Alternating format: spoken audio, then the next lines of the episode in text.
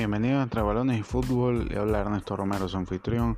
Hablaremos un poco acerca de la Unión Romero Fútbol Club y de sus últimas presentaciones en Liga y en Copa. Les invito a pasar.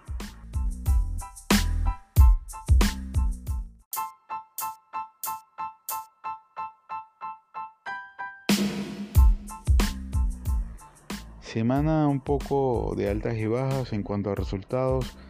Primeramente obtuvimos la victoria ante el Internacional 4 a 3.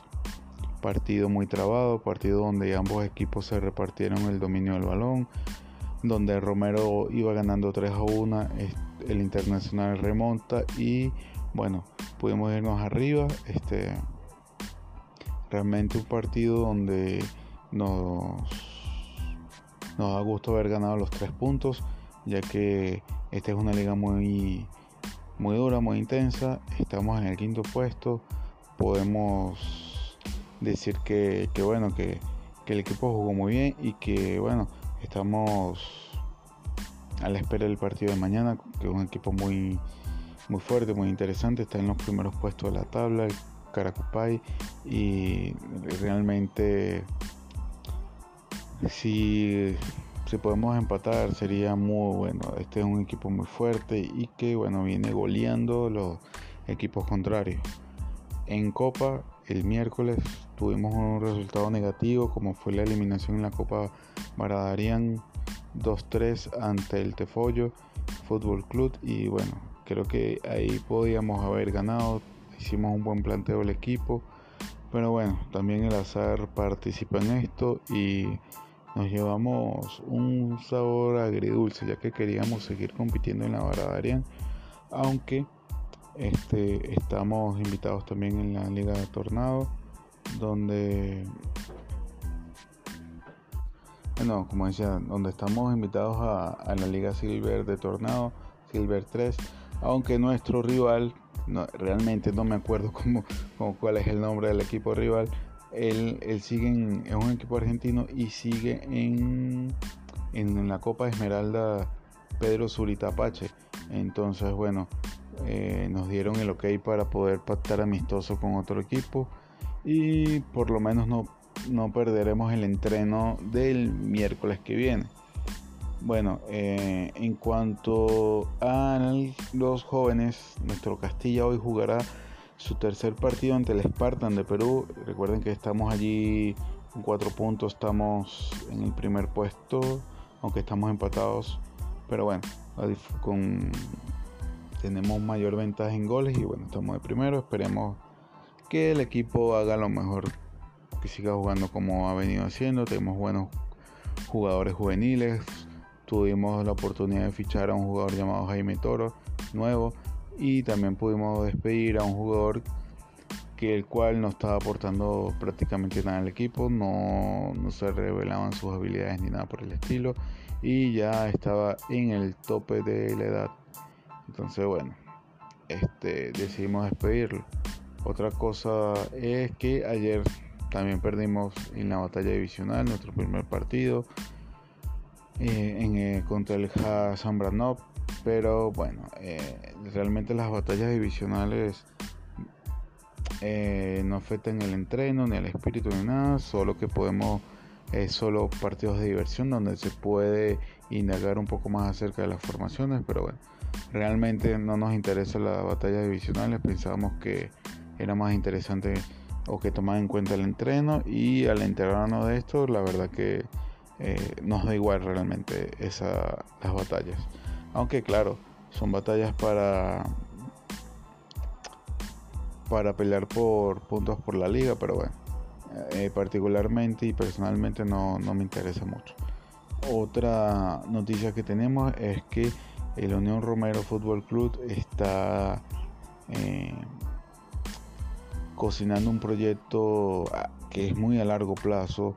Es un proyecto donde queremos que todos nuestros jugadores de la cantera sean partícipes de nuestro equipo mayor, es decir, que eh, el Unión Romero se vuelva 100% canterano o al puro estilo del Athletic Club de Bilbao, donde todos son jugadores son vascos de las distintas regiones del País Vasco o de su academia, es decir, Queremos que nuestros jugadores sean de la academia o sean realmente venezolanos, no importa si son de otros de otros estados, si han militado en otro equipo, queremos que sea un equipo de criollos eh, o bueno, por, eh, equipo de criollos, es decir, ya que tengo tenemos un jugador llamado Martín Concepción que lo fichamos de otro equipo y que es venezolano y que bueno, aunque no es de la cantera, no es de la academia, está participando con nosotros.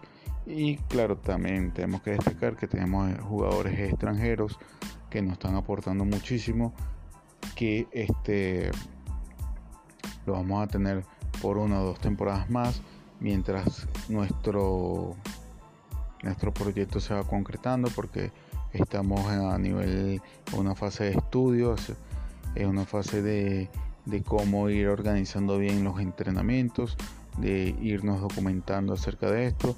Hemos esto se nos vino a la mente debido a que leímos un artículo en un blog argentino y luego en el foro, indagando en los foros de Hattrick, encontramos que en España hay un foro llamado Equipos de Canteranos, donde también tuvimos comunicación con varios DTs, eh, tanto de España como acá de Venezuela, eh, que, en los cuales tienen eso, ese tipo de proyectos.